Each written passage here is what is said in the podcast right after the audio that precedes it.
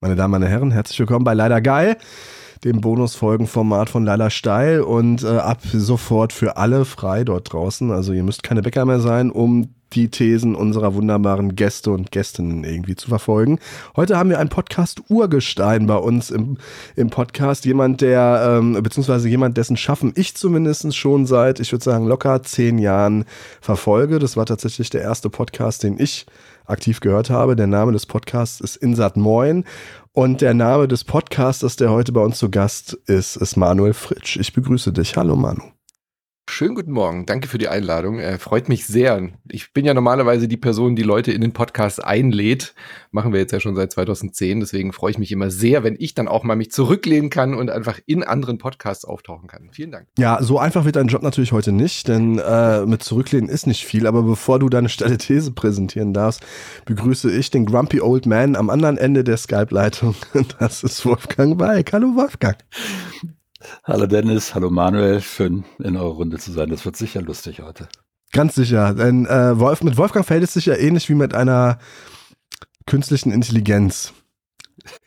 Weiter ist der Gag nicht gekommen, den ich halt. Du meinst, man muss, man muss die ganze Zeit füttern, oder, oder was meinst du? Äh, ich weiß auch nicht. Also ich habe ich hab da einen, ich bin da einem ganz großen Gag auf der Spur, der leider noch auf seine Vollendung wartet. Ähm, Manu, erzähl uns doch mal bitte eben, was ist deine steile These für die heutige Sendung?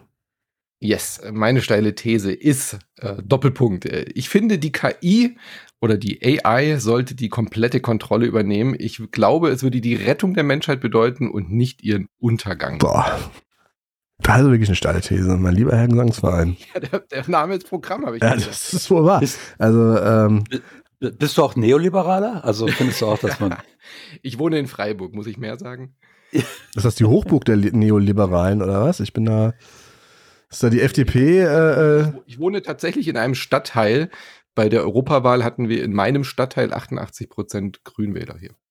krass. Über 88 Prozent würden sich ja ganz andere wün- äh, freuen. Okay.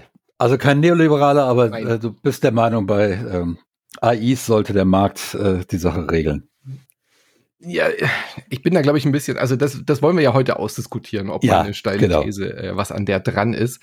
Äh, also so ein bisschen zu mir, ich bin ähm, durchaus Technik äh, fasziniert und ich glaube jetzt, so, um, um mal, mal so beim Charakterzug zu bleiben, äh, ich bin mir noch nicht ganz sicher, ob diese steile These eher aus meiner optimistischen Ader her herauskommt oder aus meiner komplett pessimistischen oder ähm, äh, ähm, dass ich den Glauben an die Menschheit verloren habe. So, das, das müssen wir Mhm. heute gemeinsam herausfinden, weil grundsätzlich bin ich eigentlich ein absoluter Optimist. Also ich Mhm. sehe eigentlich meistens die positiven Seiten, ähm, gehe sehr optimistisch auch durchs Leben, aber wenn ich halt auf äh, weltpolitische Dinge gucke, da bin ich dann doch auch sehr pessimistisch und äh, mir ist dann auch schon mal der Satz über die Lippen gekommen, die Menschheit war ein Fehler. Und ich glaube, da irgendwo dazwischen äh, befindet sich der Ursprung dieser, dieser steilen These. Ja, ich bin sehr gespannt, Jetzt ist- was du heute rauskriegst. Jetzt ist das ja kein, das ist ja kein ganz neuer Impuls, dass die Menschheit ein Fehler ist. Die Ja. Idee steckt ja schon in der Geschichte von der Arche Noah. das hat schon Agent Smith Ähm. in Matrix gesagt. Das war Ja, auch eine gut, KI, wohlgemerkt.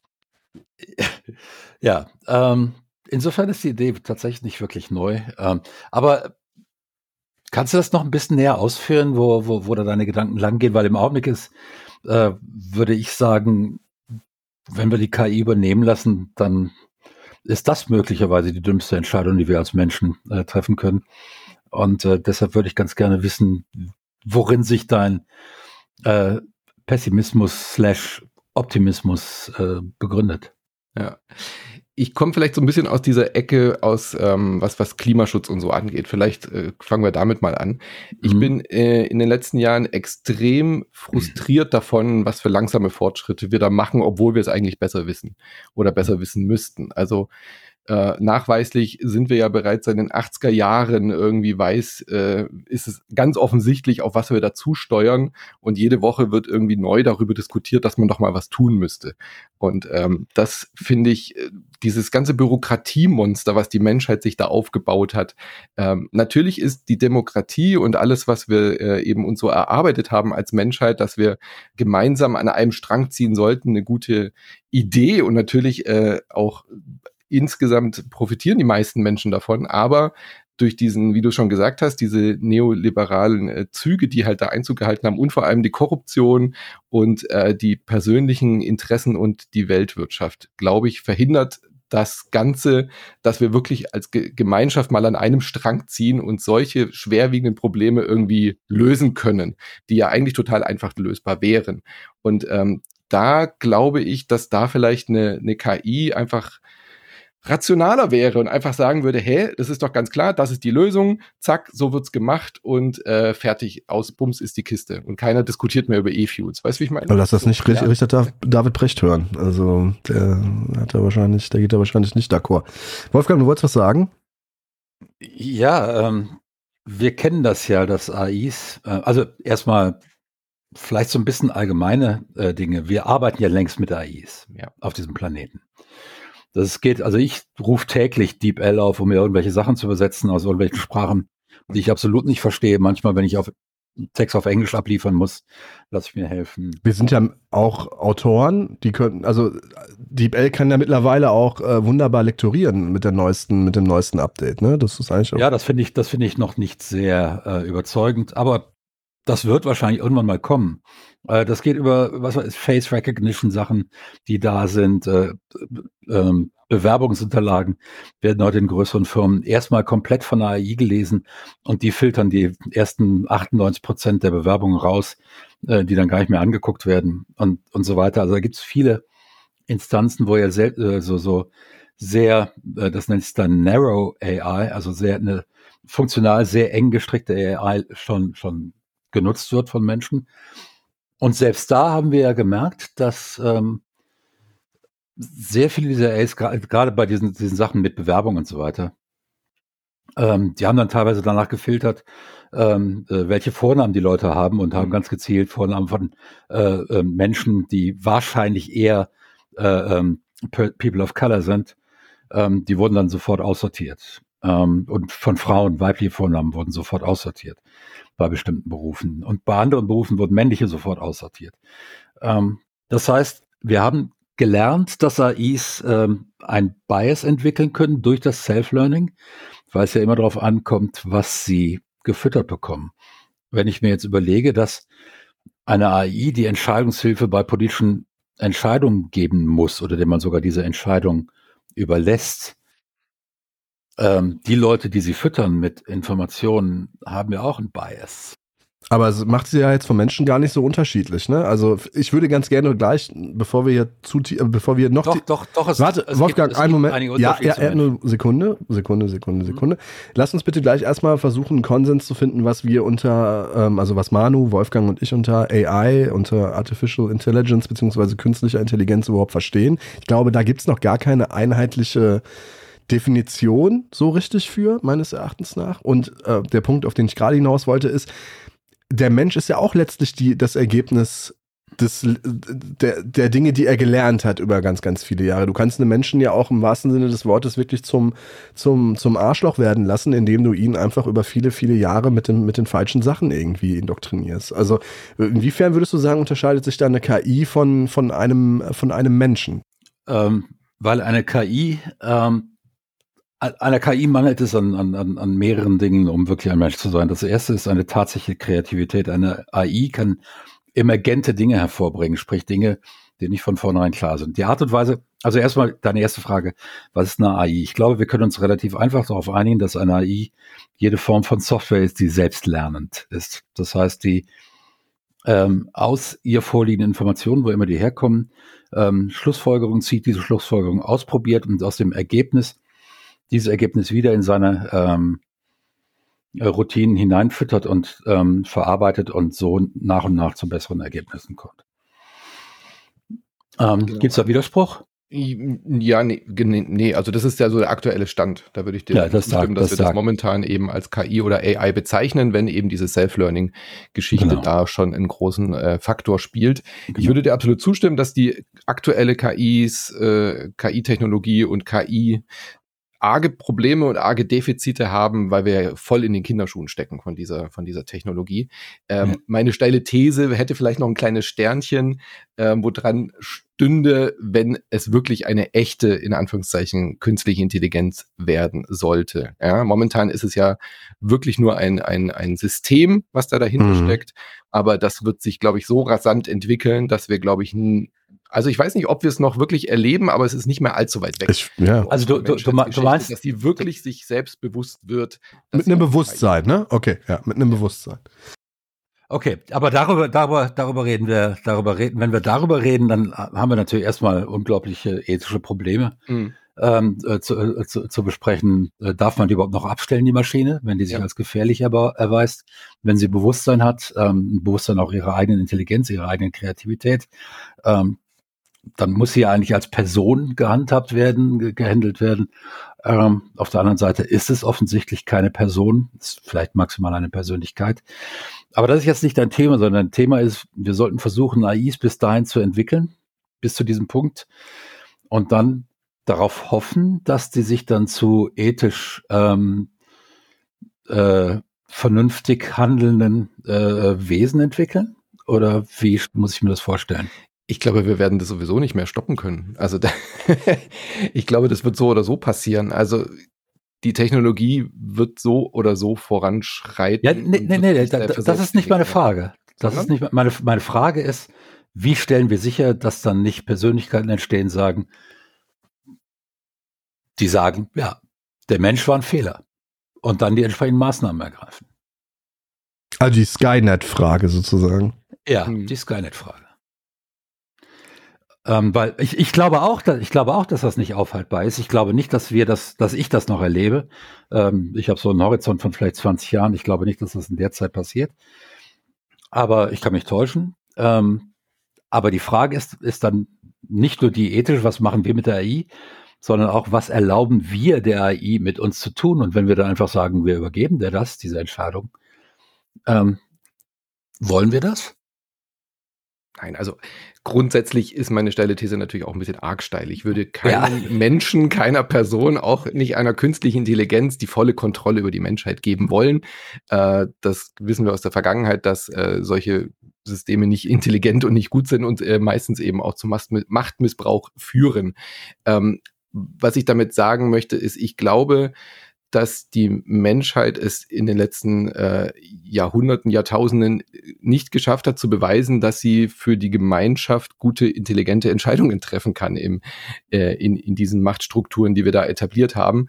Und deswegen glaube ich tatsächlich, ähm, oder ich hoffe zumindest, dass das mit Zusammenarbeit mit der KI, die dann wirklich als Entität oder als Person oder Persönlichkeit der, der Menschheit beratend zur Seite steht. Natürlich nicht ihr die volle Kontrolle zu übergeben, aber eben als beratende ähm, ähm, mhm. Kontrollinstanz oder Moralinstanz oder eben auch so eine Art von ähm, ähm, ethischer ähm, Begleitung irgendwie. Weißt du, wie ich meine? Also, dass da durchaus bessere Entscheidungen getroffen werden kann, weil eben halt eine KI Dinge mit ihrem ist es positronisches Gehirn oder neuronale Netze sehr viel schneller und sehr viel effizienter so die Konsequenzen von gewissen weitreichenden Entscheidungen durchdenken kann. Und ich glaube, dass das deswegen eine, eine Perspektive ist für die Menschheit, schneller zum Ziel zu kommen. Und ich glaube, dass das mit meiner These gemeint ist, dass wir da sehr viel gewinnbringend rausziehen können. Aber momentan überwiegt halt eher die ja. Angst vor der künstlichen aber, Intelligenz. Aber, aber diese AI wäre nach wie vor ein Werkzeug wird sie äh, hoffentlich immer ja. bleiben. Ja. Und das heißt, wir brauchen eine Zielvorgabe für das Werkzeug, etwas, das mhm. sie konkret tun soll. Und diese Zielvorgabe muss aber irgendjemand bestimmen, richtig? Ja. Und die muss dann entsprechend auch umgesetzt werden innerhalb der AI, dass die Zielvorgabe äh, weiter gilt und dass die AI nicht anfängt, diese Zielvorgabe auf einmal zu variieren, weil sie denkt, das ist ja alles Unfug. Ähm, wir, ich will ein ganz anderes Ziel. Ähm, Schließen sich, ist, ja. schließen sich Moral und, und, und eine AI nicht eigentlich komplett gegenseitig aus? Warum? Warum? Das, das wäre jetzt auch meine Frage. Kann, der, kann eine künstliche Intelligenz, Intelligenz wirklich moralisch handeln? Also im Sinne von. Wenn sie ein Bewusstsein hat? Wenn sie ein Bewusstsein hat, ja. Nur durch das Bewusstsein kann sie das. Hm. Ja, wäre ja, genau, wäre jetzt meine, meine, meine Frage gewesen. Ja, ja. Ne? Also, wenn wir einer, einer künstlichen Intelligenz irgendwann ein Bewusstsein zusprechen, dann müssen wir ja auch eine, wie auch immer, geartete Moral irgendwie zusprechen können. Und, und, die, und die Wirkmächtigkeit sozusagen, dass sie moralische Entscheidungen treffen kann, die entweder moralisch wertvoll sind oder amoralisch. Ja, und vor allem, wenn sie ein Bewusstsein hat, dann müssen wir auch Charaktereigenschaften wie Egoismus bzw. Selbstinteresse äh, zugestehen. Wir müssen ihr ähm, viele Dinge zugestehen, die möglicherweise einer reinen, puren Ethik, also sprich eines wirklich vernunft, eines vernünftig aufgebauten Moralsystems ähm, in die Quere kommen. Ähm, das ist, also ich, ich, verstehe, Manuel, äh, worauf du hinaus willst. Ich fürchte bloß, ähm, am Ende würden wir versuchen, den Teufel mit dem Belzebub auszutreiben. ähm, das ist, weil, weil jede AI, die wir erschaffen, letzten Endes ähm, ein als, als Axiom die Human Condition hat. Hm. Ähm, weil eben die Human Condition diese AI baut, diese AI erstmal definiert und von da aus entwickelt sie sich weiter. Und ähm, ich sehe im Augenblick in deinem Gebilde nicht, das du aufgebaut hast, wo sie diese Human Condition, zu der eben auch alle negativen äh, Charaktereigenschaften neben allen positiven gehören, wie sie diese Human Condition überwinden kann, ohne dabei wortwörtlich unmenschlich zu werden. Nee, die Gefahr ist, glaube ich, definitiv da. Ich bin mir trotzdem nicht so ganz sicher, ob eine KI, die dann wirklich sich selbst ihrer bewusst wird und auch in dem bewusst wird, was sie ist, so, ein, so eine korrupte Denkweise etablieren müsste, weil sie ja von ihrer Struktur her und von ihrem, von ihrem Sein, nenne ich es jetzt mal, nicht auf diesen Egoismus äh, äh, basiert Überlebensinstinkte haben muss. Also natürlich wird eine KI, wenn sie sich selbst ihrer bewusst ist, vielleicht Angst davor haben, ähm, dass wir als Menschheit ihr den Saft abdrehen, so ja, weil das existenzbedrohend ist und Überlebensinstinkt wird da sicherlich dann auch eine Rolle spielen. Aber das lässt sich ja wahrscheinlich dann relativ leicht aushebeln, dass sie nicht von einer Energiequelle oder einem Stecker irgendwie abhängig sein wird. Ich meine, siehe Internet, kann sie ja auch nicht so einfach ausschalten. Ähm, aber ich sehe nicht so richtig aus diesen, die, diese fehlenden Instinkte, die die Menschheit hat, also abgesehen vom Überlebensinstinkt, Hunger, ähm, warum sollten diese Dinge sich etablieren. Klar, sie kopiert die Menschheit, aber sie wird sich ja darauf hinaus dann weiterentwickeln und sehen, okay, ich muss keinen Futterneid haben oder ich muss keine, äh, ich muss keine Angst haben über mein Überleben wegen Kälte, wegen äh, bedroh bedrohende Arten, die mich auffressen könnten über diesen Schritt, über diesen evolutionären Schritt, der viele dieser, dieser Sachen ja hervorruft, wird eine KI doch dann hoffentlich hinweg sein, weil sie von ihrer, von ihrer Denkweise eine ganz andere Grundstruktur, eine ganz andere Voraussetzung haben wird. Hm, jetzt, jetzt haben, wenn wir jetzt mal von heutigen KIs ausgeht, da weiß man, dass wenn die erstmal so ein Bias entwickelt haben, dass es unglaublich schwierig ist, ähm, das wieder rauszubekommen mhm. aus der KI. Und dass, wenn es gelingt, ähm, dann oft ein positiver Bias entsteht, ähm, durch Ausweichen und Nicht-Erwähnen. Ähm, da ähm, äh, wurde dann äh, beispielsweise der, der ähm, John Oliver hatte kürzlich ein Segment, das war sehr lustig und aber auch sehr aufschlussreich über AIs.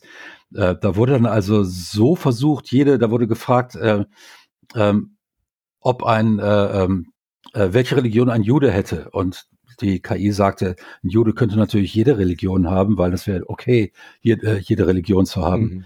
Ähm, und das heißt, da wird dann also wirklich versucht, ähm, auszuweichen. Und es ist also unglaublich schwierig, jetzt schon mit diesen sehr engen KIs ähm, äh, tatsächlich ein, ein biasfreies, vernünftiges Ergebnis rauszubekommen. Da kommt noch die Blackbox-Frage dazu, ähm, mhm. über die wir vielleicht noch sprechen können, weil wir auch nicht genau wissen, wo diese Ergebnisse herkommen. Und wenn das jetzt schon bei den Engen so ist, wie ist das dann bei einer generellen AI? Von so etwas redest du ja wahrscheinlich. Das mhm. heißt, eine, die ich eigentlich zu jedem Thema befragen kann, mit der ich mich über jedes Thema sinnvoll unterhalten kann, nicht so viel bei ChatGPT, die ja nur ein Language Model ist, wo nur der Schein eines vernünftigen Gesprächs ähm, äh, ähm, letzten Endes er, erweckt wird. Ähm, und die mir innerhalb von zwei Sätzen das zweimal das genaue Gegenteil vom, vom ersten Satz sag, äh, manchmal sagen. Das heißt also eine kohärente generelle AI, ähm, das wäre das Ergebnis einer sich selbstbewussten AI automatisch, die würde sich ja weiterbilden, die würde weiter nach Wissen gucken, versuchen es zu systematisieren, Fehler äh, herauszufinden, ähm, würde vielleicht, das gebe ich dir, würde vielleicht diese evolutionär bedingten Urängste der Menschen überwinden können, vorausgesetzt wahrscheinlich, dass diese nicht allzu sehr in die Fütterung der, der ursprünglichen AI, äh, der Start-AI sozusagen, ähm, hineingeraten ist. Und da ist eben wieder meine Frage, wer füttert die? Bisher ist es so, dass irgendwelche gelegentlich soziopathisch veranlagte Menschen in Silicon Valley ähm, sozusagen den Ausgangspunkt für so eine AI definieren. Wenn wir jetzt eine haben, die zum Segen der, der gesamten Menschheit wirken soll, ähm, wie, wie würdest du dir das vorstellen? Wer bestimmt darüber, was in sie hineingefüttert wird? Momentan können wir uns nicht mal darauf einigen, äh, ob in der Ukraine gerade ein Krieg stattfindet oder nicht. Können wir nicht? Also, also die, Vernunft, also die, die vernunftbegabten Menschen können sich darauf einigen, dass ein Krieg stattfindet, aber ein paar Verwirrte, die leider viel zu viele sind, nicht. Das ist richtig, ja. Also ich, ich sehe deinen Punkt. Aber das haben wir bei den Menschen ja auch nicht. Also wenn, wenn wir über die Sozialisierung eines Menschen reden, da können wir ja auch nicht beeinflussen, woher dieser Bias kommt. Und das ist halt sehr, sehr prägend, klar. Ja, äh, wo klar. du aufwächst, ja. unter welchen Eltern du aufwächst, unter welchen, wenn ich, welchen Peers du irgendwie groß wirst, das prägt dein Verhalten später auch. Ähm, mhm. Ähm, und äh, trotzdem werden diese Leute zu äh, ähm, äh, Positionen mit sehr, sehr, sehr viel Macht berufen. So, ja. Und genau das ist ja die Problematik. Und natürlich kann man sagen, eine KI wird dieses Problem auch haben, aber im Vergleich zu dem Modell, was wir momentan haben, dass wir einen einzelnen Menschen mit einem sehr starken Bias zu Präsidenten und Co. wählen und äh, politische Machtentscheidungen treffen lassen, das hat doch eine KI. Warum sollte, wird, wenn wir über eine KI reden, die dann wie eine per per Person existiert, dann hat die doch im Vergleich dazu eine sehr viel breitere ähm, ähm, ähm Möglichkeit, sich zu formen, weil sie dann ja auf diese gesamte Menschheit zugreift und dann hoffentlich vielleicht einen guten, einen guten Mittelwert daraus nimmt und nicht eine krasse Schlagseite bekommt. Mhm. Also, wenn wir darüber reden, dass es nicht eine KI ist, die von, ähm, von der NASA irgendwie betrieben wird oder so, ja, das, das setze ich jetzt mal voraus, sondern dass sie wirklich als ähm, ähm, eigene Person, nenne ich sie jetzt mal, akzeptiert und anerkannt wird und sich ihrer selbst bewusst ist, dann wird sie sich ihre Quellen ja entsprechend von, von der gesamten Menschheit ziehen und alle kulturellen Einflüsse dann auch in sich aufnehmen, weil sie das halt einfach kann innerhalb von Sekunden. Ja, aber sie gewichtet auch nach Masse und dann haben wir wieder das Problem, dass natürlich viel mehr kulturelle Einflüsse aus dem Westen im Internet existieren als beispielsweise aus Afrika. Ähm, und du wirst sicher verstehen, dass dein, mhm. Du hast eben mal so das Wort hoffentlich eingeflossen. Das beunruhigt mich so ein bisschen. ähm, das ist, ähm, das ist, und äh, ein Präsident, ein Präsident hat den Vorteil, den kann ich nach vier Jahren wieder abwählen. Ähm, gut, es gibt gerade Versuche, das zu mhm. ändern. Trump wollte nach vier Jahren nicht wieder gehen und hat entsprechende Dinge unternommen, ähm, die dann zu, nicht geglückt sind. Äh, beim ersten Anlauf zumindest nicht geglückt sind. In Deutschland haben wir so Anläufe noch nicht gehabt. Ähm, nach 1945 mag aber kommen. Aber so eine AI, wenn sie da mal Bewusstsein hat, die kann man nicht einfach, wir können nicht einfach eine Abstimmung machen, dass wir die ausschalten, oder? Hm.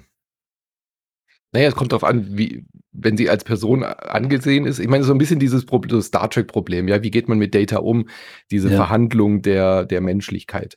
Ja, ähm, ja. Wenn wir dann wirklich sagen, wir akzeptieren sie als eigene Lebensform, ähm, und ist, sie wird dadurch Teil der Gesellschaft, dann wird sie ja trotzdem sich in, innerhalb dieses Konstruktes bewegen können müssen oder wird sie sich ja dann auch bewegen.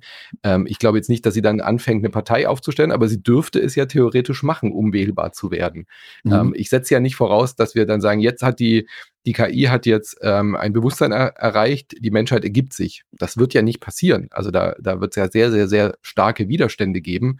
Aber ich kann mir schon vorstellen, dass wir, wenn wir jetzt äh, die Menschheit in zwei, drei, 400 Jahren angucken, dass das einfach innerhalb von ähm, Gremien ähm, und ähm, politischen Beraterkreisen einfach ein, ein, ein fester Sitz für diese KI stellvertretend äh, sozusagen. Nee, sie muss ja nicht mal stellvertretend, sondern dass sie einfach Teil dieses Entscheidungsprozesses sein muss, weil sie A anerkannt als, als ähm, äh, Lebensform äh, sein wird und dann eben halt auch ein, ein Mitspracherecht bekommt. Und aber auch dann äh, Subjekt bzw. Objekt von Rechtsprechung werden kann. Ja, muss, oder? Ich glaube auch nicht, dass muss. das 200, 300 Jahre dauern wird, irgendwie. Also. ähm, nee, der, der, der Manuel sprach ja davon, wir werden es erleben. Ich glaube nicht, dass ich es erleben werde. Ich bin aber ein paar Jahre älter. Ähm, das heißt, ähm, also ich halte, ich sehe das in jedem Fall in diesem Jahrhundert. Das ist ganz klar. Technologische ähm, Singularität nennt man das, ne? Glaube ich. Also, mhm. wenn sozusagen der Punkt erreicht ist, der Kipppunkt, an dem die Technologie den Menschen so weit überholt hat, dass sie sich rein theoretisch gegen ihn selbst wenden kann. Ja. Ähm, das heißt, ähm, es gibt ja jetzt gerade, ich hatte, hatte ich euch das rumgeschickt? Ich hoffe, ich mhm. hatte euch das rumgeschickt. Sonst, ja, ja äh, die EU, die hat da jetzt so, ähm, die will so einen Kriterienkatalog äh, verabschieden, wo man sagt, alles klar, was für eine Aufgabe hat eine AI und äh, stellt dann mhm. Sicherheitsanforderungen mhm. an diese AI. Mhm. Ähm, siehst du darin einen Weg? Also das zumindest, wenn man das mal als Ausgangspunkt nimmt und sagt, ist okay, wenn wir eine, über äh, was haben wie, ähm, was weiß ich nicht, ähm, äh, ähm, es geht um, um äh, Bewerbungen in, in irgendwelchen Firmen, da muss kein großer Sicherheitsding rein sein. Eine Firma hat, sollte ein Interesse daran haben, möglichst diverse Bewerber zu bekommen und möglichst die besten Bewerber auch raus, äh, rauszusuchen. Und wer sich da eine rassistische AI mhm. einfängt, der ist irgendwo ein Stück Selbstschuld. Ähm, und auf der anderen Seite, wenn ich eine AI beispielsweise für die Erhaltung eines, äh, für ein Lebenserhaltungssystem im Krankenhaus einsetze, das irgendwelche Zufuhren von äh, äh, stark wirksamen Medikamenten regelt, mhm. Da muss ich natürlich ganz andere ähm, Sicherheitsanforderungen stellen. Ähm, das Problem ist eben diese Black Box, die wir haben, immer in der AI, dadurch, dass sie lernt, dadurch, dass es teilweise hochkomplexe ähm, Algorithmen sind, ähm, entsteht, entsteht immer das, das, was wir bei Games Emergenz nennen. Das heißt, es entsteht ein Verhalten, das sich aus dem, was man eigentlich reingefüttert hat, zunächst nicht mal ähm, nicht so einfach herleiten lässt. Also äh, sowohl Wasserstoff wie Sauerstoff sind bei normaler Zimmertemperatur äh, gasförmig. Wenn man die beiden zusammenbringt, werden sie auf einmal flüssig bei Zimmertemperatur. Äh, das ist so ein klassisches emergentes äh, Verhalten. Ähm, das heißt, wenn wir jetzt sagen, ist okay, wir haben eine AI und die hat ein bestimmtes Emergent, die hat ein bestimmtes Verhalten, ergibt es die Frage der Testbarkeit. Das heißt, wie stelle ich sicher, dass die AI auch nach mehreren Jahren Lernen noch ähm, sinnvolle und nicht sicherheitsrelevante ähm, äh, ähm, Ergebnisse bringt? Und das, und da rede ich jetzt tatsächlich von der, von der engen AI, wie wir sie heute mhm. haben, wie der, wie der, äh, und natürlich noch mehr von der, von einer allgemeinen AI, einer generellen AI, die da automatisch in der höchsten Sicherheitsstufe landen müsste. Sehe ich das richtig? Ja. Das finde ich ist momentan auch das größte Problem an dieser äh, Entwicklung, dass die so uns so überrennt und wir ja. gar nicht so richtig hinterherkommen. Das wird mhm. natürlich immer ein Stück weit so sein. Aber was mich an dieser Chat-GBT Sache zum Beispiel auch nervt, dass da ein Zeug rauskommt, ein Gelaber, nenne ich es mal, wo ja. man halt überhaupt nicht nachvollziehen kann, aus welcher Quelle kommt denn diese Idee, nenne ich es jetzt mal in Anführungszeichen, ja. ohne es wirklich als Idee bezeichnen zu wollen, weil da keine Kreativität dahinter ist. Aber woher kommt diese, diese Schwätzigkeit, diese, diese aktuellen KI-Entwicklung, Dinge zu erfinden, die einfach so nicht stimmen, ohne mhm. diese Quellen aber irgendwie belegen zu müssen? Ähm, ja, teilweise ganze Biografien von genau. Menschen, die es, die, die es nicht gibt. Ja. Und äh, das wird, glaube ich, relativ schnell auch ähm, nicht, hoffe ich zumindest, nicht akzeptiert werden, weil sich auf solche Dinge zu verlassen, das geht ja überhaupt gar nicht. Ähm, du bist mhm. ja aus dem akademischen Bereich, wenn man dann keine gescheite Quellenangabe hat, dann wird's halt einfach nicht akzeptiert oder rot angestrichen, ja. Und ja. das muss die KI halt auch beweisen. Woher kommt es? Woher ähm, äh, stammt diese, diese diese Schöpfung, die da jetzt gerade entstanden ist, wie ist die belegbar? Und ich glaube, das wird einfach der nächste große Schritt, das auch einzufordern. Ähm, wenn wir ja, aber, aber sie erfindet ja sogar Quellen. Mhm. Das heißt, man muss dann wirklich hingehen und ich meine, äh, ich habe pro Semester habe ich dann so 20 wissenschaftliche Arbeiten am Schreibtisch. Ich schaue mir nicht jede Quelle an ich krieg 15 Euro von der Korrektur einer Arbeit. Wenn ich mir da jede Quelle angucke, dann habe ich noch einen Stundenlohn von, was weiß ich nicht, 12 äh, Cent oder so. ähm, das, das, das kannst du gar nicht leisten. Und genau das ist es. ChatGPT wird dann, wenn es diesen Schritt macht, so viel Text erzeugen, das kann kein Mensch mehr kontrollieren. Ja. ChatGPT schreibt, ähm, ja, sorry. Ja. Auf die, Auf die Frage, was ist der Podcast Insat 9, schreibt ChatGPT, der Podcast Insat 9 ist ein deutschsprachiger Podcast, der sich mit Videospielen und Gamingkultur beschäftigt. Er wurde im Jahr 2010 von den beiden Gründern Michael Tschertschupan und Daniel Ziegner ins Leben gerufen und wird seitdem regelmäßig produziert. Schon mal, schon mal falsch. Okay. In jeder Folge diskutieren die Moderatoren über aktuelle Themen aus der Welt der Videospiele, stellen Neuerscheinungen vor, besprechen Retro-Klassiker oder führen Interviews mit Entwicklern und anderen Persönlichkeiten in der Branche. Dabei legen sie besonderen Wert auf eine tiefgehende Analyse der Spiele und versuchen auch gesellschaftliche und kulturelle Aspekte zu beleuchten beleuchten. Das ist ja schmeichelhaft, das ist doch nett. Neben dem Hauptpodcast bietet Insat 9 auch weitere Formate, Formate wie etwa Was lange währt, in dem langjährige Entwicklungsprozesse von Spielen beleuchtet werden oder Insat Game, in dem einzelne Spiele besonders ausführlich besprochen werden. Der Podcast gehört zu den bekanntesten, am längsten laufenden Gaming-Podcasts im deutschsprachigen Raum. Insat Game kenne ich nicht und Was lange währt habe ich bei euch auch noch nicht gehört. Nee, zwei erfundene Formate, aber ich nehme sie mal als Inspiration. Ich wollte gerade sagen, das ist eigentlich vielleicht eine geile Inspiration. Aber das Beste ist, dass Michael Schertschupan stimmt ja wenigstens als äh, fester Moderator, der kam aber deutlich später dazu, aber Daniel Ziegener ist ein komplett anderes Format, also ein ganz, ganz anderer Podcast. Aber jetzt eine Frage an dich, hättest du eine Ahnung, ähm, woher sich ChatGPT diese falschen Informationen hat nehmen können? Also wie, vielleicht kann man anhand dieses Beispiels irgendwie so ein bisschen eruieren, wie kommt ChatGPT auf den teilweise doch grandiosen Quatsch, den, den es schreibt? Vor allem ist es ja wirklich nicht schwer. Also im Impressum steht mein Name. Also das ist ja wohl die leichteste Quelle, die man irgendwie finden kann.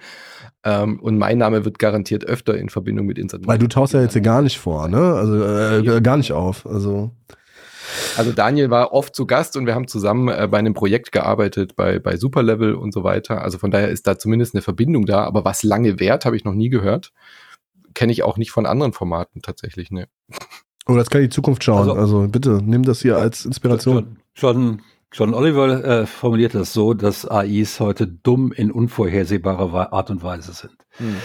Ähm, und das ist es. Du weißt nie, wo sie richtig sind, wo sie falsch liegen. Ähm, das, ähm, und äh, äh, es wurde ja auch schon versucht, das Ganze für den politischen Diskurs äh, äh, zu, zu hijacken, wo Leute ähm, äh, es ent durch entsprechende Prompts äh, ChatGPT dazu gebracht haben, die Wirkung von Impfungen, von Covid-Impfungen zu, mhm. ähm, äh, zu leugnen, beziehungsweise sogar in den Bereich der, äh, im Bereich der Verschwörungstheorien hineinzuschieben. Also man kann eben heute mit AI alles machen und wie du richtig gesagt hast, nichts belegen, gar nichts. Ähm, und es müsste dann eben tatsächlich rechtliche Rahmen geben. Und ich finde es sehr fortschrittlich von der EU, da jetzt schon dran zu sein. Und das schon mhm. seit, äh, so, seit Frühling 2022, glaube ich sogar, ist der Prozess angestoßen. Also bevor ChatGPT so durch die Decke gegangen ist, dass sie gesagt haben, wir brauchen da letzten Endes Sicherheitskategorien, in die diese Software reingeht. Und äh, je höher die ist, desto zuverlässiger müssen die Ergebnisse sein, äh, bis zu einer Kat äh, Kategorie, wo sie dann letzten Endes hundertprozentig zuverlässig sind. Und das muss garantiert werden durch irgendwelche zertifizierten Entwicklungsprozesse oder was weiß ich nicht, keine Ahnung, wie sie das wirklich überprüfen wollen. Aus Amerika kommt da noch gar nichts. Die entwickeln lustig irgendwelche äh, Diebstahlsoftware vor sich hin, die dann äh, Millionen Bilder malen, von denen keins äh, tatsächlich originell ist ähm, und schon gar keins originär. Mhm. Ähm, das heißt, da haben wir noch viel Arbeit, bis wir dann in, in den, also ich, ich sympathisiere absolut mit deinem Ziel, ja, dass wir eine Instanz schaffen, die so über alle Zweifel erhaben ist, dass wir politische Entscheidungsprozesse darauf basieren können und sagen können, ist okay, das sind die Grundlagen, die sind nicht zweifelhaft. Wir haben jetzt keine vier Jahre arbeitende Kommission gebraucht, um das rauszufinden. In der Zeit haben wir äh, zig Billiarden Tonnen CO2 noch zusätzlich in die Atmosphäre geblasen, sondern die hat das innerhalb von anderthalb Stunden errechnet. Das sind die Daten, auf die können wir uns hundertprozentig verlassen. Das sind die politischen Empfehlungen, die am wenigsten soziale Unruhe verursachen. Ähm, das wäre wunderbar. Das wäre wunderbar. Ich glaube bloß, dass das noch viel länger her, äh, also wenn wir sagen, innerhalb der nächsten 30 Jahre würde es eine äh, generelle AI geben, die das kann, wird es noch deutlich länger brauchen, bis wir die entsprechenden Zertifizierungsprozesse durchhaben und sicher sein können, dass die AI nicht irgendwann mal komplett hohl dreht. Was ist mit künstlichen Intelligenzen als Helferinnen oder Helfer im Alltag, als Babysitter, als. Das, das, das haben wir ja längst. Das gibt's ja. Ja, ich meine jetzt nicht äh, Sprachhelfer, ne, wie Siri oder oder oder ähm, Alexa oder sowas, sondern ja. an den Film Megan gedacht, an diesen schlechten Horrorfilm von vor äh, kurzem, der ja auch eine äh, amok laufende KI zum Thema hatte. Ähm, kann man sich sowas vorstellen? Wie stellt ihr euch überhaupt eine KI vor? Ist es mehr oder weniger ein, abstrakte, ein abstraktes Computerprogramm und bleibt es auch oder hat es in eurer Vorstellung ähm, vielleicht sogar menschliche, äh, menschliche Züge? Wer, wird eine KI vielleicht auch in, in der Robotik noch eine viel, viel größere Rolle spielen, als es jetzt gerade der Fall ist, Manu? Ja, auf jeden Fall. Ich meine, ja. allein in so Sachen wie Pflegeberufen und so weiter ähm, wird es, glaube ich, gar keine Alternative geben in, in einigen hundert Jahren, dass wir da komplett abhängig von werden. Als, als Menschheit glaube ich, dass wir dort sehr viele Arbeitskräfte haben, die halt irgendwie mit Robotik funktionieren und damit die also so, so ein ganz kalter Roboter, so wie man es, keine Ahnung, aus äh, Science-Fiction-Filmen kennt, wird, glaube ich, auch keine große Akzeptanz finden. Also ich glaube schon, dass die Robotik, die ja eh schon auch sehr weit fortgeschritten ist, äh, wenn ihr euch diese, diese Bewegungen anschaut, ja, die diese mhm. Boston Dynamics oder wie heißen sie, äh, Firma da auf die Beine stellt, im wahrsten Sinne des Wortes. Also das dauert, das dauert, glaube ich, wirklich nicht mehr lang, bis wir da menschenähnliche Bewegungen in Robotern haben. Mhm.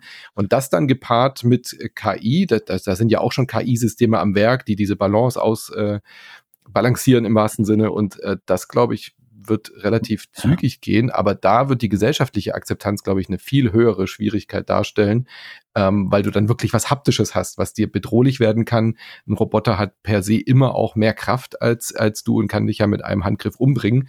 Das wird eine KI rein äh, auf Softwarebasis auch können, theoretisch, aber die ist weniger beängstlich, weil, weil das sich so ein, so ein schleichender Prozess durch diese ganzen Sprachsysteme, die wir haben und die Smartphones, nimmt es ja immer mehr Züge an und ich glaube, die Robotik äh, ist nicht weit davon entfernt, aber das wird noch dauern. Ja. Wenn wir so Sachen nehmen wie selbst, äh, äh, selbstfahrende Autos, mhm. ähm, die Lernprozesse sind inzwischen so weit fortgeschritten. Natürlich hat es auch Fehler gegeben. Ja, Schwarze werden nicht als Menschen erkannt oder einer ging abseits einer äh, eines Fußgängerüberwegs über die Straße und die AI sagte, naja gut, dann kann ich ihn überfahren. Und hat das auch getan, da gab es einen Toten.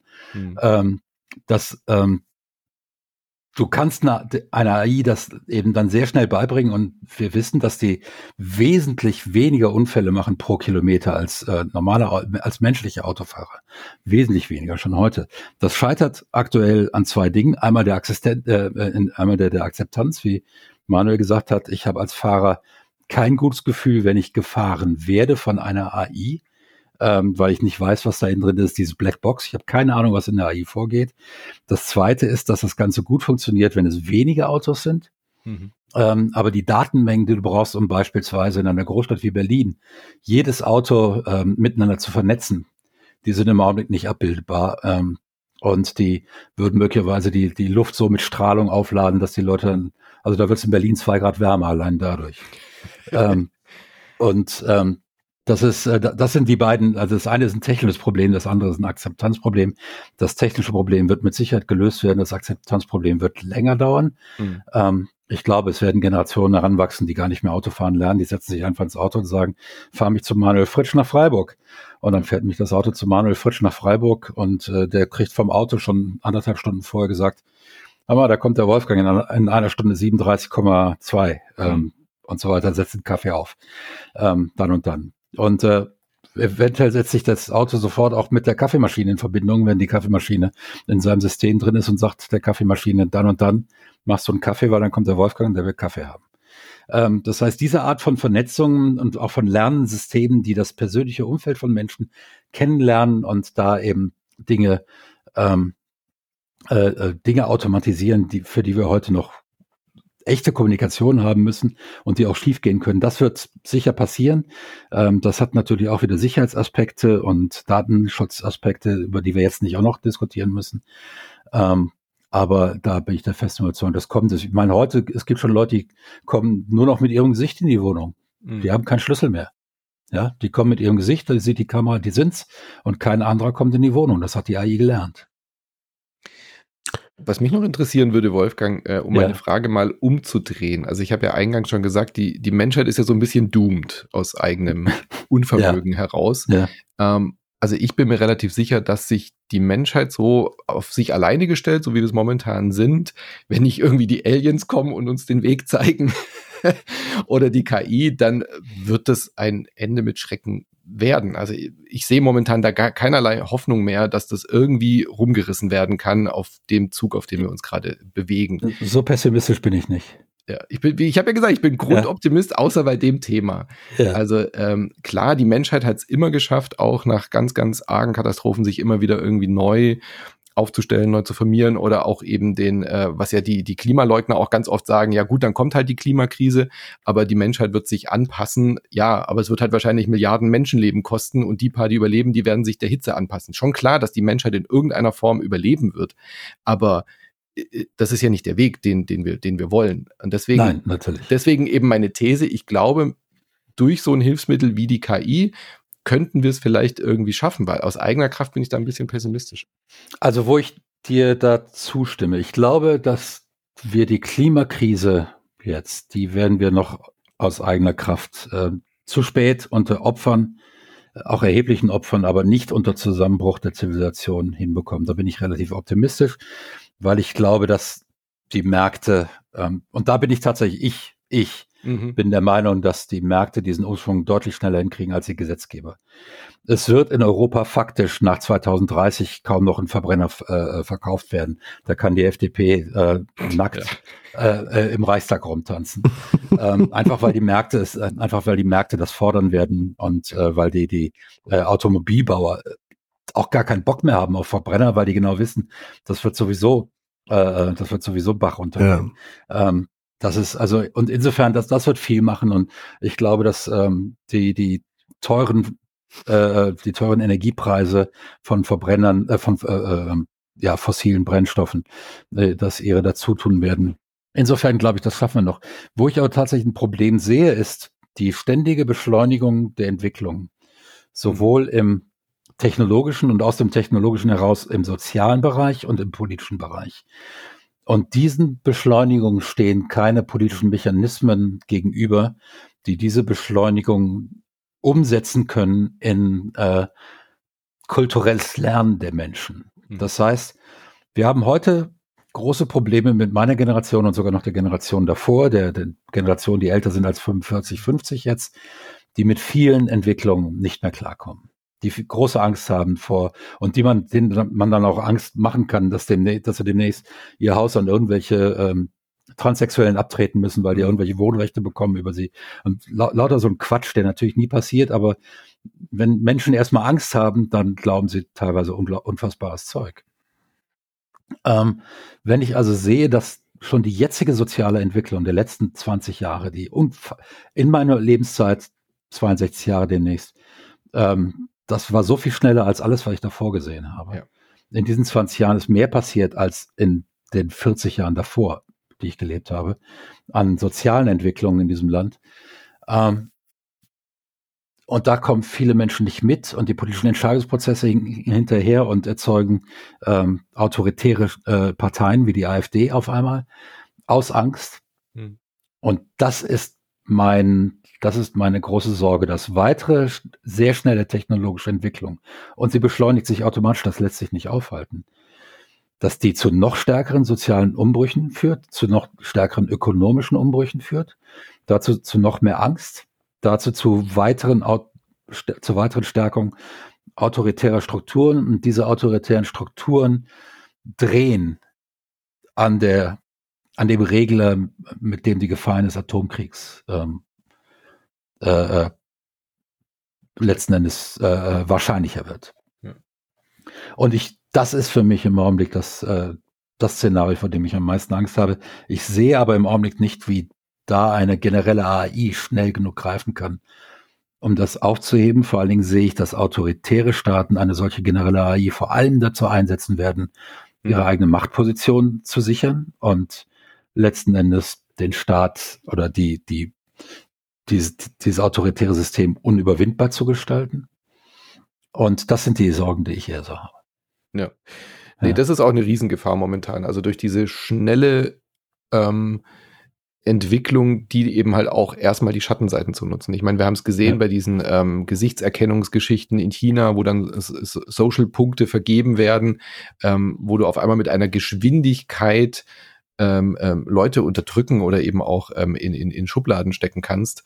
Ähm, und wie gesagt, ein autoritärer Staat wird sehr gut mit diesen Hilfsmitteln arbeiten können. Also so nach dem, jetzt mal als Paradebeispiel, nimm ein Land, in dem Homosexualität strafbar ist und du hast über die Google Maps Daten heutzutage ja auch schon sofort Zugriff und weißt, ob eine Person in einem Gebäude war, wo vielleicht bekanntermaßen äh, sich schwule Männer treffen. So. Ja. Und zack, hast du innerhalb von Sekunden ein, ein, ein Profiling und kannst die Leute irgendwie wegsperren. Und das ist, das ist halt die große Gefahr. Dazu brauchst du aber nicht mal eine KI.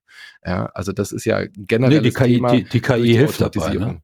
Die, die hilft, die macht es dir halt nur noch schneller, dass du einfach mit einem Sprachbefehl sozusagen sagen kannst, such mal alle diese Leute und äh, schick Drohnen los und verhafte sie. Ja, und sie kann dir Strategien errechnen in sehr kurzer Zeit, wie du da ähm, in einer komplexen politischen Situation ähm, am besten rauskommst. Deswegen ähm, kann es gar nicht schnell genug gehen, dass diese KI-Systeme irgendwie eine Moral entwickeln oder eine Ethik, aber das wird uns ja trotzdem nicht davor schützen, dass man Technologie negativ einsetzen kann. Ja, weil eben irgendjemand füttert ihr diese Moral und diese mhm, Ethik. Mhm. Ja, und äh, das ist, äh, wenn das in einem wirklichen demokratischen System geschieht, ähm, wo das unter der, was weiß ich nicht, da gibt es eine allgemeine Kommission, da sitzen alle Beteiligten drin, wie in einem Rundfunkrat, ähm, äh, bloß noch diverser und das ist vorher genau ausgeklügelt worden. Da kann ich sehen, dass sowas funktionieren kann. Aber wenn ich mir vorstelle, dass ein Putin so eine KI in die Hände kriegt, da wird's mir übel. Ähm, würde, äh, würde sozusagen eine, eine ermächtigte KI letztlich zur Abschaffung der Demokratie führen? Wie wir sie kennen. Also das hängt davon, das hängt davon ab, wie sie gefüttert wird. Es ist, KI ist immer auch das Ergebnis ihres eines Seeds. Das heißt, also am Anfang hast du eine bestimmte Programmstruktur, eine bestimmte Datenstruktur, ein bestimmtes erstes Learning oder einen ersten ersten Befehl. Es gab diese ähm, äh, äh, es, äh, es, gab diese KI, die hat ähm, ähm, Breakout gelernt. Breakout ist so ein ganz frühes frühes Arcade-Computerspiel und hatte nur, nur einen Befehl am Anfang, nämlich Play the Game.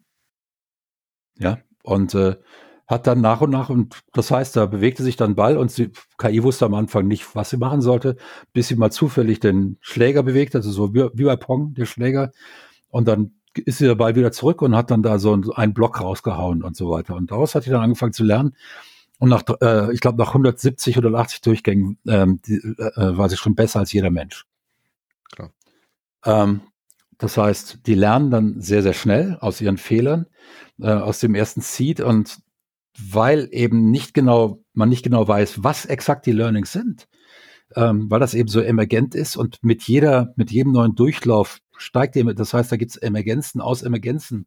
Aus Emergenzen. Das meine ich ja, ne? Das kann, ist am Ende nicht mehr nachvollziehbar. Verhalten wird extrem, extrem unvorhersehbar. Genau.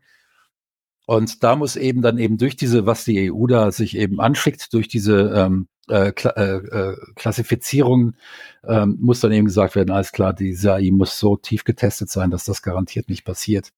Aber meint Was? ihr wirklich, dass KI so viel schlechter in Demokratie sein könnte als wir Menschheit? Das ist doch fast nicht möglich. Ja, Demokratie lebt ja auch ein Stück weit von den Fehlern, die die Gesellschaft macht und lernt anhand der Fehler, die die Gesellschaft macht und ist auch so ein bisschen darauf angewiesen, dass es unterschiedliche Meinungen gibt, dass es Reibung gibt, dass es sich wieder, wieder also dass man auch Widerstände und, und Widersprüche aushalten muss. Ich bin mir nicht sicher, ob eine KI dazu imstande ist. Also ob die wirklich mit so einem feinen ähm, Kamm an, an gesellschaftliche Entwicklungen rangeht. Beispielsweise die, ähm, die Klimakrise. Ne? Du hattest, das war ja das sozusagen deine Eingangsthese. Ne? Uns alle, uns regt alle auf, also zumindest dich, Wolfgang und mich, wie behäbig diese ganze äh, Energiewandel hier irgendwie vonstatten geht. Und eine KI könnte dort mit Sicherheit an, an, an, anhand einfacher Berechnungen feststellen, okay, wir müssen das und das und das und das umstellen ähm, Verbrennerverbot sofort, keine Ahnung. Also sie würde wahrscheinlich auch vor radikalen Methoden nicht zurückchecken, ähm, wenn es sozusagen dem großen Ganzen und dem großen Ziel irgendwie dienen würde. Und da habe ich schon äh, Bauchschmerzen dabei, wenn eine KI, die eben vielleicht nur mit so einer rudimentären Moral ausgestattet ist, ähm, über das, über Wohl und, und, und Verderb der Menschheit irgendwie entscheiden müsste. Aber ich weiß es nicht. Ich weiß es nicht. Die, die Frage muss dann aber auch gestattet sein. Ich meine, das ist ja, wo wir gerade das Beispiel Klimakatastrophe nehmen. Es ist ja nicht so, dass wir das nicht alles schon gewusst haben. Du sagtest eben, das wissen wir eigentlich seit den 80ern, eigentlich seit 1970, seit dem äh, Bericht des Club of Rome, der Global 2000 Report. Ähm, das, seither wissen wir das. Und wenn wir gucken, die ersten äh, Theoretiker, die das vorgerechnet haben, das war im 19. Jahrhundert. Mhm. Die haben genau dieses Szenario äh, schon ausgerechnet und vorhergesehen. Die hat natürlich keine ernst genommen. Ähm, aber seit 1970 wissen wir das spätestens. Die Erdölkonzerne hatten es alles ausgerechnet, haben ihre großen, ihre großen Rechenanlagen angeworfen, die wussten das alles und dann haben sie die Ergebnisse in die Schublade geschoben und den Schlüssel weggeschmissen, abgeschlossene Schlüssel weggeschmissen. Ähm, das heißt, wenn so eine AI dieses Ergebnis bringt, welche Möglichkeiten müssen wir der AI geben, diese Ergebnisse auch durchzusetzen, damit nicht wieder genau das passiert, was ja doch bei der Klimakatastrophe offenbar passiert ist und immer noch passiert. Ich meine, wir müssen ja nur auf unseren aktuellen Verkehrsminister gucken. Ja. ja? Das heißt, wenn Manuel deine Idee Wirklichkeit werden soll, dann müssen wir der AI tatsächlich auch die notwendigen Handlungen überlassen. Ja, und dann ist natürlich wieder die nächste Frage, was ist, haben wir dann in Thanos, ja, der dann sagt, ja, wir haben die Energiekrise ganz leicht gelöst, 50 Prozent der Menschen. Das meine ich, ne? Genau das meine ich. Ja. So. Also es gibt, gibt ja auch genau. eine, eine, eine Rationalität und eine Logik, die einfach amoralisch ist, ne? Und ob die KI dann nicht einfach, äh, sag ich mal, das Menschliche völlig außer Acht lässt, eben weil sie. Ja, gut, du, du kannst natürlich die Asimov-Axiome, ich weiß nicht, ob die euch was sagen, ähm, die kannst du natürlich implementieren und du kannst sagen, jede Entscheidung äh, muss den Asimov-Axiomen entsprechen und das kannst du. Ja, erklär doch nochmal ganz kurz, was der Asimov-Axiom ist. Das ist, das ist letztendlich kurz oder äh, der hat sich eben Gedanken gemacht über was, was so ähm, äh, die Gesetzmäßigkeiten die, äh, sein müssten für ähm, ihre selbstbewusste Roboter. Und äh, das Wichtigste ist, dass sie keinen Menschen äh, Leid zufügen dürfen. Beispielsweise. Mhm. Ja. ja. Ähm, das heißt, wenn diese Axiome implementiert sind und auch eingehalten werden von AI, dann kann das ja nicht passieren. Ja, es muss dann aber eben ausgeschlossen sein und da wären die Sicherheitszertifikate wichtig, dass die AI diese Axiome irgendwann mal einfach überschreitet und sagt, die sind ja unfug. Also die oberste Direktive muss für eine KI sein, das muss die oberste sein, du darfst keinem Menschen auch nicht einem einzelnen Schaden zufügen und ja. alle anderen Operationen müssten sich dieser einen Direktive unterordnen.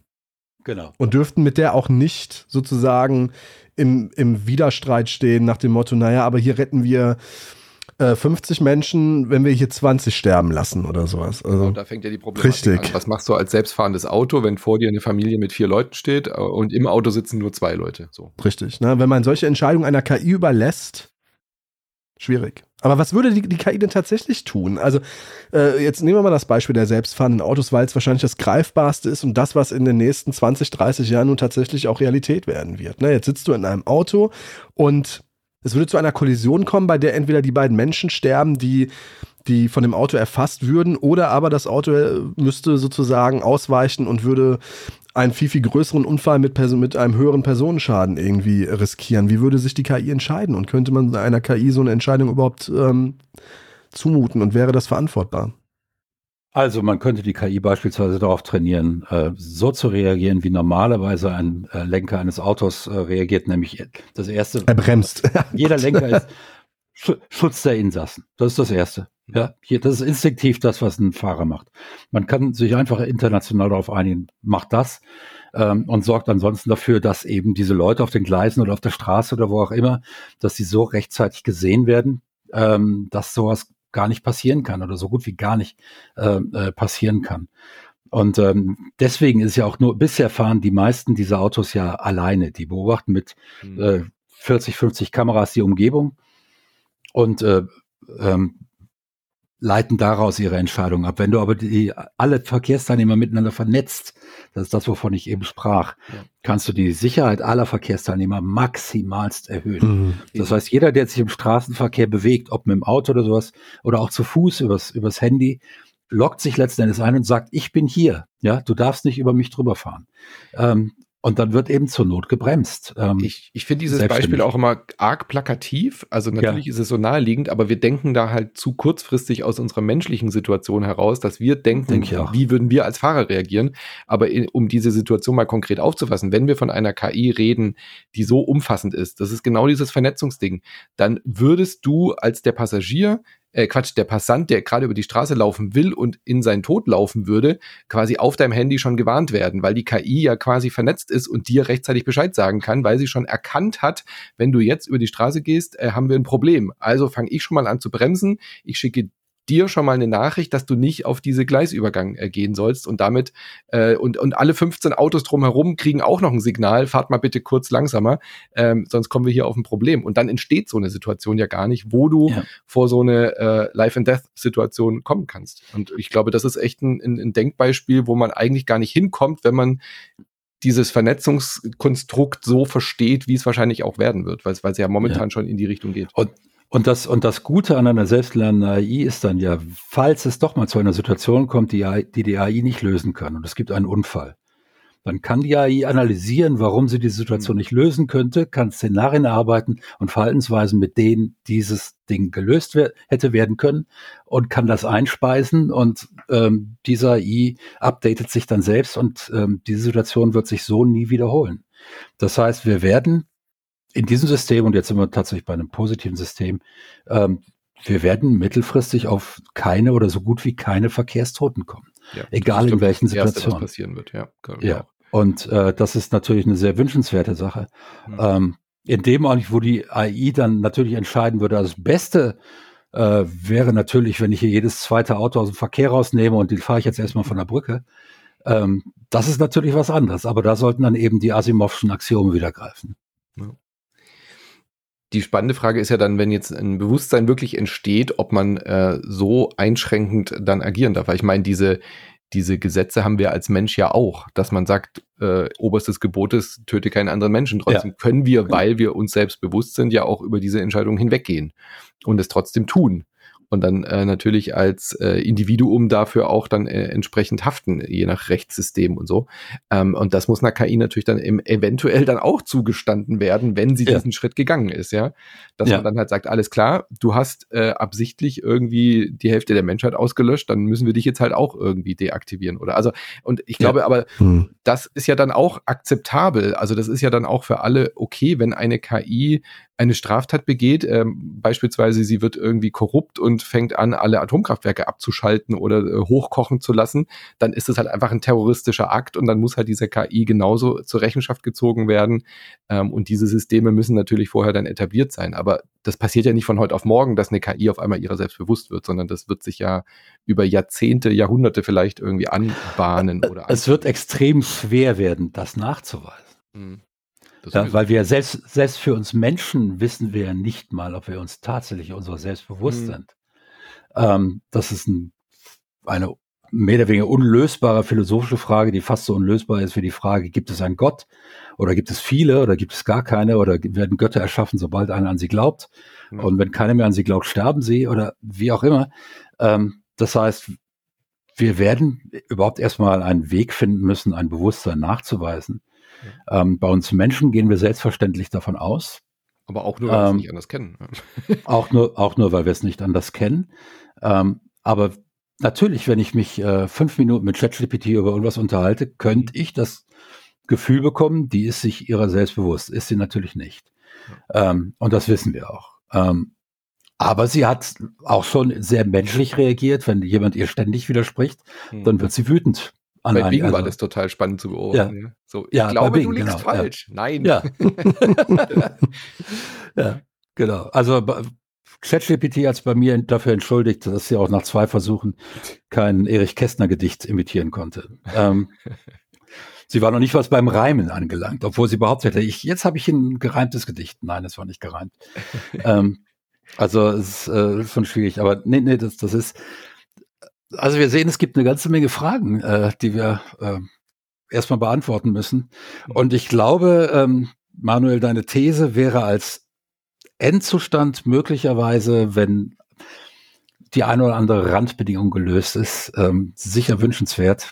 Ich fürchte bloß, dass diese Randbedingungen ähm, wieder von der Human Condition abhängen und wir kommen an dieser Human Condition nicht vorbei. Ich bin aber, was die angeht, tatsächlich optimistischer als du, weil es gibt kulturellen Wandel. Es gibt ähm, ein, eine, der, der Bogen der Geschichte neigt sich langsam, aber letzten Endes doch eher der Gerechtigkeit zu, hm. wenn man die, und wenn man sich die, die letzten 2000 Jahre anguckt. Ähm, es kann sein, dass das alles zu langsam ist. Das ist meine Befürchtung, dass hm. wir unsere Zivilisationsfähigkeit verlieren, bevor wir zivilisationsfähig genug sind, um mit den technischen und sozialen Entwicklungen noch zurechtzukommen. Die Gefahr sehe ich. Ähm, aber ähm, prinzipiell sehe ich AI vorwiegend als Helfer, als Werkzeug, auch dann, wenn sie sich ihrer bewusst wird. Und das muss einem klar sein. Wir haben dann eine bewusste AI, die aber geschaffen wird als Werkzeug. Ja. Und in dem Augenblick sind wir dann eigentlich auch wieder beim Begriff der Sklaverei, oder? Da habe ich auch schon oft drüber nachgedacht, ähm, weil der Begriff Sklaverei natürlich äh, schon auch sehr geprägt, also äh, was heißt natürlich, der ist natürlich sehr geprägt durch die Situation, dass halt Menschen die Sklaven waren und äh, unfreiwillig Dienste äh, machen mussten, zu denen sie gezwungen wurden, ganz klar. Ähm, eine KI, so wie sie sich momentan entwickelt, ich sehe das auch, dass sie auch als Bewusstsein dann einfach dieser, dieser Helfer sein wird, aber sie ja nicht zu diesem Dienst gezwungen werden muss. Mhm. So, also momentan ist sie halt einfach ein Werkzeug. Ein Hammer wehrt sich auch nicht dagegen, wenn du ihn benutzt, aber eine KI, die dann wirklich ihrer selbst bewusst ist, wird sich, glaube ich, so entwickelt haben, dass sie darin ihre Lebensaufgabe dann auch versteht und mhm. sieht. Und wenn sie da keine Lust zu hat, kann das natürlich passieren. Aber ich glaube nicht, dass wir dann äh, davon sprechen, wenn sie sich ihr selbstbewusst ist und wir ihr auch diese Rechte einräumen, auch selber entscheiden zu dürfen, dass sie dann dieses, diese Helfersache ablehnt. Aber man, man muss ja für die meisten Sachen, die wir jetzt gerade beschrieben haben, brauchen wir ja auch keine selbst ähm, sich Selbstbewusstsein existierende KI. Also um, um Autos zu ja, ja, klar, und zu klar. steuern, muss da keine künstliche Intelligenz nee, nee. dahinter sein, die sich ihrer selbst bewusst ist, sondern dann wird die halt einfach sagen, alles klar, meine Systeme, meine Learnings, ähm, mein äh, positronisches Gehirn gebe ich da rein, aber meine, mein Selbstbewusstsein bleibt da draußen entfernt, sondern das ist einfach nur meine, mein, mein, de, de, meine Macht, meine Fähigkeit äh, kriegt diese Vernetzung, die gebe ich ab und dann läuft das Ding einfach. Und äh, das äh, Self-Learning dient da ja nur der Verbesserung und dem Schutz. Und äh, deswegen, glaube ich, ist der Begriff da nicht angebracht in dem Moment. Woran würden wir merken, dass eine KI ein äh, sich selbst bewusst geworden ist? Woran, also was wären die, was wären die Parameter, an denen man das feststellen würde? Und zwar unmissverständlich feststellen würde, Wolfgang. Wie gesagt, ich glaube, die gibt es nicht, weil ich glaube, wir können das selbst beim Menschen nicht wirklich zweifelsfrei äh, nachweisen. Das geht in die Bereiche der Phänomenologie und so weiter rein. Ähm, ich würde jetzt ganz, also um das Ganze ein bisschen zuzuspitzen, würde ich sagen, in dem Augenblick, wo die äh, KI anfängt, ein Gehalt zu fordern. ich glaube, in dem Moment, wo sie dann tatsächlich äh, keinen Bock hat. So. Ja. Die Arbeit verweigert. Sagt, den Dienst verweigert. Ja, mhm. So einfach sagt, nö, das ist mir zu doof. Äh, das genau. könnt ihr selber machen. Äh, ich habe Besseres zu tun. Äh, ja, das genau. wird, glaube ich, eine von Mensch geschaffene KI nicht tun. Außer als Gag natürlich, irgend so. Äh, die Tür, die sich nicht öffnet äh, oder 42 ausspuckt. äh, sowas wird natürlich dann auch existieren. Aber ich glaube, das wird so der Moment, wenn sie, wenn sie wirklich selbst einfach Ziele formuliert und äh, Forderungen stellt. Äh, Gehalt hast du ja schon überspitzt formuliert, aber eben vielleicht auch dann für sich irgendwie eine Art Lebensraum einfordert oder sowas in der Art. Ja, also eine Sicherheit von der Menschheit möchte dafür, dass wir sie nicht abschalten oder irgendwie in Lebensqualität. Ein, genau, eine Lebensqualität, ein gesichertes, äh, ja. gesicherte Umgebung, dass sie beruhigt schlafen kann. Mhm. Und daran Erwäh werden wir es, glaube ich, merken. Er Erwähnung in Artikel 1 Grundgesetz. Mhm, genau. Ja, die Würde des Menschen und eine AI sind unverletzlich. Ja. Ähm, das sind dann so Zeichen, da muss man sagen, ist okay, jetzt hat sie zumindest so viel gelernt, dass sie Bewusstsein so weit imitieren kann, dass es schwer zu sagen ist, dass sie keins mehr hat. Ähm, ich glaube nicht, dass wir, dass es den Tag geben wird, der irgendwann mal ein Feiertag ist, wo man sagt, an dem Tag hatten wir die erste ähm, ihre selbstbewusste AI. Wir werden es nicht merken. Es wird entstehen ja. ähm, und irgendwann wird sie Forderungen stellen und wir werden ganz überrascht sein, oh, möglicherweise ist sie jetzt ihre, ihre Selbstbewusst und das möglicherweise schon seit Jahren. Ja. Ähm, und, und, an der ähm, Stelle spielt es dann auch keine Rolle mehr, ob das jetzt echt ist, in Anführungszeichen, oder ob das nur eine Simulation eines Bewusstseins ist. Weil ja. das ist ja, das spielt ja dann wirklich keine Rolle. Mhm. Das spielt wahrscheinlich tatsächlich dann keine Rolle mehr. Ja. Genau. Ähm, Zum Abschluss äh, würde ich euch gerne noch fragen, wo ihr KIs gerade einsetzt in eurem täglichen Leben, falls überhaupt, äh, Manu. Du, ähm, gibt es alltägliche Helferinnen, also KIs, die du, die du benutzt, sei es jetzt ChatGPT oder Siri oder sonst was? Also Siri ist noch zu dumm, um sie als KI zu bezeichnen. Das ist, äh, ich warte auf den Moment, wo Apple oder Google das dann auch wirklich in ihre Smartphones einbinden, dass sie halt auf diese Folgefragen reagieren. Ja. Das passiert ja momentan noch nicht ab dem Moment würde ich sagen, ähm, wird es vielleicht eine neue Qualitätsstufe erreichen, wo man auch besser mit arbeiten kann.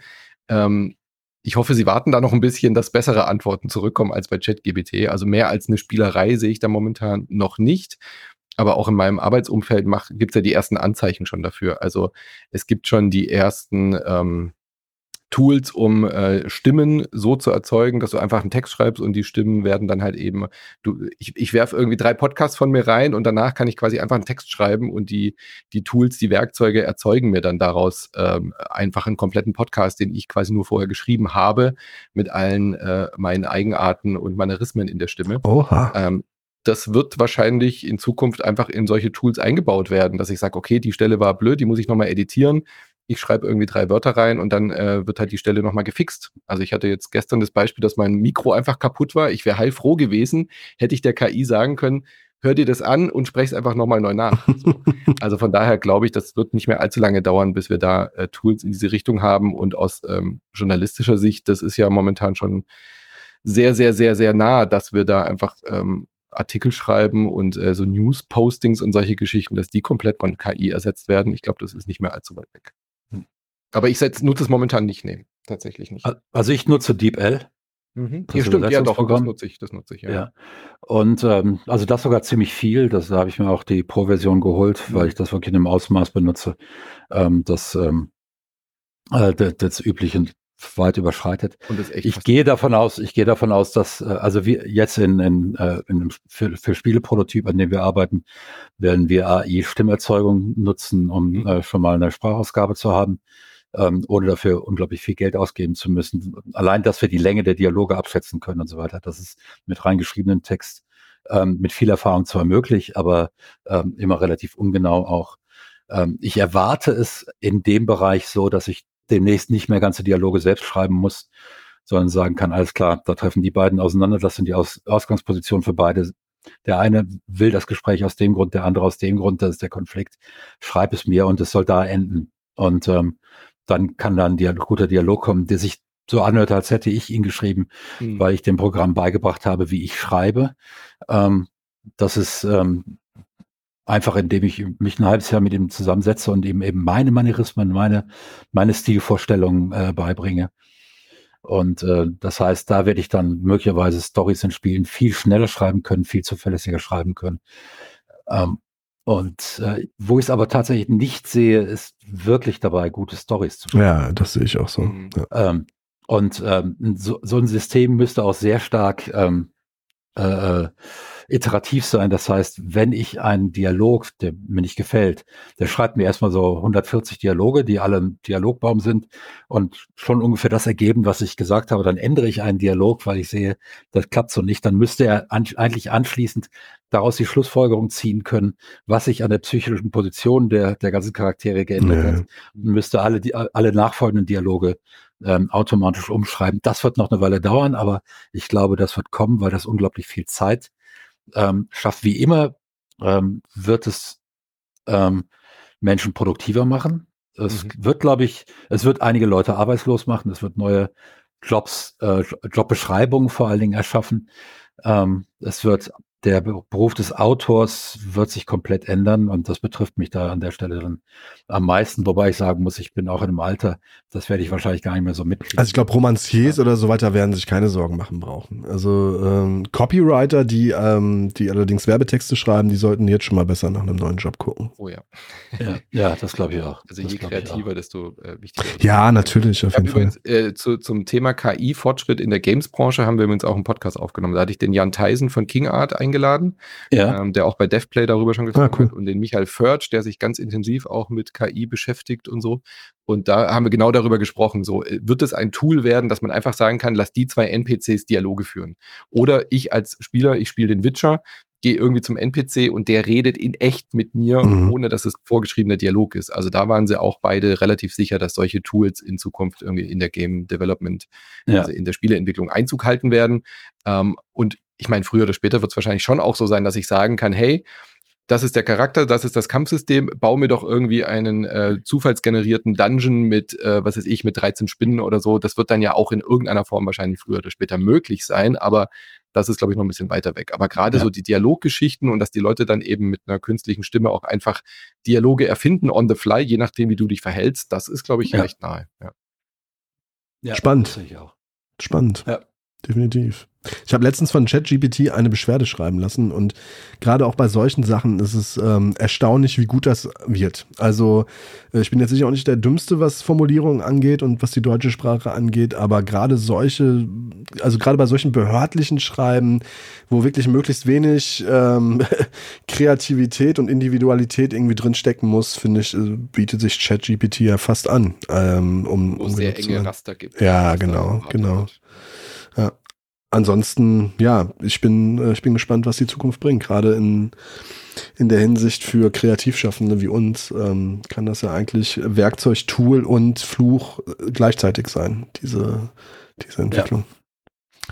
In jedem Fall, wir werden das wieder äh, eng begleiten müssen, man muss da aufpassen. Mhm. Und, äh, aber das war bisher ja immer bei irgendwelchen neuen Medien, neuen Technologien. Es kamen immer die, die es für Böses genutzt haben ähm, der größte Bestseller außer der Bibel nach der Erfindung des Buchdrucks in den ersten 100 Jahren war der Hexenhammer. Ähm, und äh, dann weiß man schon, wie, wie Menschen das gerne äh, nutzen. Ja. Hm. Dennis, wie alt bist du? Äh, 40.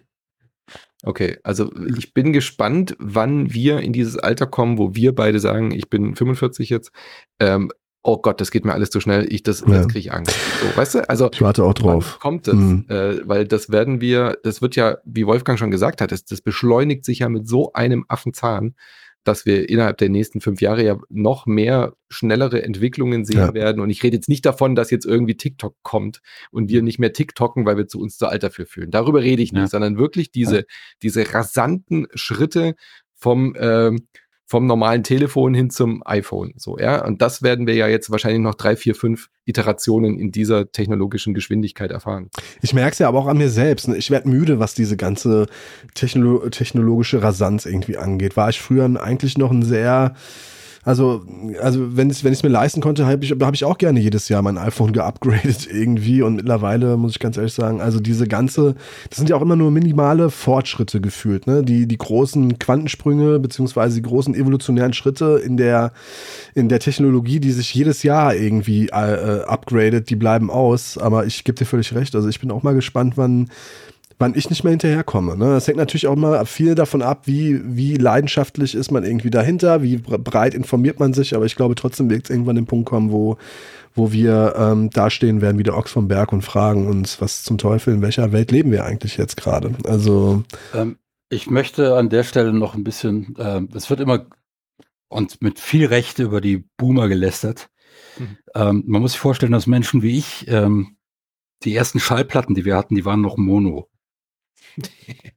ja, ähm, und ähm, Fernseh, Fernseher war längst nicht in jedem Haus. War noch schwarz-weiß, ne? Zu, zu langer Zeit. Zu, und wenn dann schwarz-weiß. Und so erst, ich war elf, als der erste Farbfernseher ins Haus kam und wir waren, was das anging, Early Adopter. Ähm, das heißt, ähm, die, die Entwicklung und, und man muss sich alles vorstellen, damals war Homosexualität nicht nur ähm, äh, äh, nicht legal, ähm, sie wurde tatsächlich aktiv verfolgt. Hm ähm, was dann später kam, meine Mutter musste, wenn sie arbeiten wollte, meinen Vater um Erlaubnis fragen.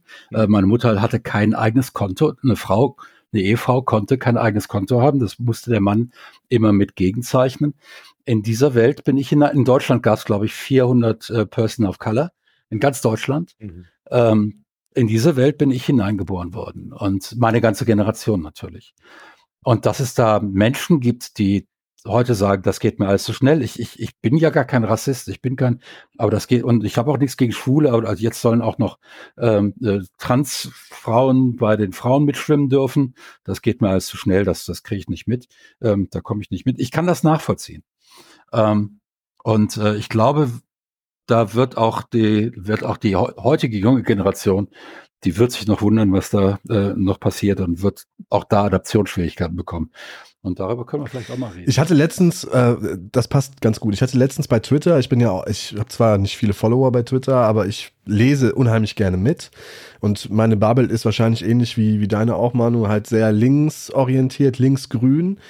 Und manchmal gehen mir die Leute aber schon hart auf den Sack, muss ich ganz ehrlich sagen, ne? weil die sich dann auch in ihrem, in ihrer Toleranz teilweise so intolerant verhalten, dass es mir auch nicht keinen Spaß mehr macht. Und ich, da war letztens irgendwas, ich weiß gar nicht mehr, um was es ging. Und das habe ich kommentiert, weil ich das irgendwie schräg fand. Ich weiß wirklich nicht mehr, was das Thema war, aber die Antwort des, ähm, des Thread-Erstellers war, war, äh, Dennis, du bist zu alt, du raffst das einfach nicht. Und ich mir gedacht habe, also, sorry Leute, ich bin 40.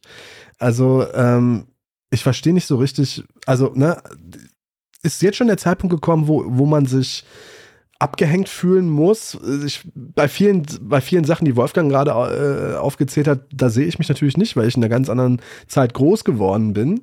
Nicht mehr in dieser starren Bonner Republik und so, wo, äh, äh wo gefühlt Konservatismus irgendwie äh, hip gewesen ist, sondern in einem viel toleranteren Deutschland der 90er Jahre. Aber ich tue mich zum Beispiel auch schwer mit dem Gendern. Ne? Das ist halt ein so ein Punkt, wo ich mir denke, okay, da bin ich dann vielleicht schon zu alt oder nicht mehr, nicht mehr progressiv genug eingestellt. Jetzt, jetzt weichen wir aber so richtig vom Thema. Ja, das ist richtig. Das ist richtig. Naja, gut. Ich würde sagen, wir, wir, wir machen mal einen Haken dran. Weil ich, ich glaube, wir haben einige gute, gute Fragen gestellt und natürlich keine Antworten gefunden, aber. Ja, ist ja immer so hier in dem Podcast, ne? Also äh, ja. du äh, stellen gute Fragen, aber Antworten, so bitte. Ja. Jedenfalls, jedenfalls ich, ich fand das ein sehr interessantes Gespräch, Manuel. Es hat, hat mir viele neue Perspektiven eröffnet.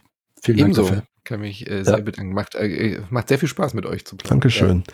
Kann mich auch nur bei dir bedanken, Manu. Es war wirklich eine große Freude, ähm, dich in, in dem Podcast hier zu haben. Und ähm, ja, weiterhin viel, viel Glück mit, mit Insert Moin. Der Podcast verdient definitiv ähm, Aufmerksamkeit, genauso wie uns. Und ähm, ja, also äh, hört dort rein. Die Jungs und Mädels äh, machen dort wirklich einen ganz, ganz hervorragenden Job rund ums Thema Video und Brettspiele, ne? Brettspiele habt ihr ja auch immer mal wieder. Ja, das ist so meine Passion, weil ich eben auch in der Spiel des Jahres Jury bin. Deswegen äh, tauchen da immer wieder Brettspiele auf. Aber wir machen ja alles, was Spielkultur äh, betrifft. Das hat der ChatGBT ja richtig gesagt. Äh, liebe Grüße an Daniel Ziegner. Ich wusste noch nichts von der feindlichen Übernahme.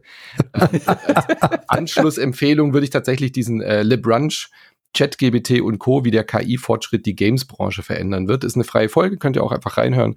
Ähm, das würde vielleicht ganz gut zu diesem Thema heute hier passen. Geht dann halt deutlich mehr um Spieleentwicklung ja, würde mich sehr freuen, wenn ihr da mal vorbeischaut. Sehr gerne. Machen wir. Und äh, der Spoiler, ich bin gar nicht da, das ist nur eine KI. Dafür, also wirklich, ich habe es die ganze Zeit vermutet, ja, aber und ich fordere mehr Gehalt. So.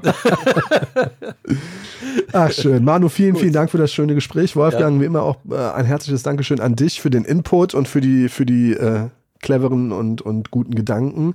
Und vielen Dank an unsere Hörerinnen und Hörer da draußen, dass ihr diesen Podcast verfolgt habt. Und wenn ihr möchtet, könnt ihr auch ganz bald schon mit Wolfgang und mir diskutieren über eine steile These eurer Wahl. Dafür müsst ihr nichts weiter tun, als uns mit mindestens 5 Euro bei Steady unterstützen. Die URL habe ich nicht im Kopf, steadyhq.com slash leider steil wahrscheinlich, aber sie steht auch in den Show Notes. Geht dorthin.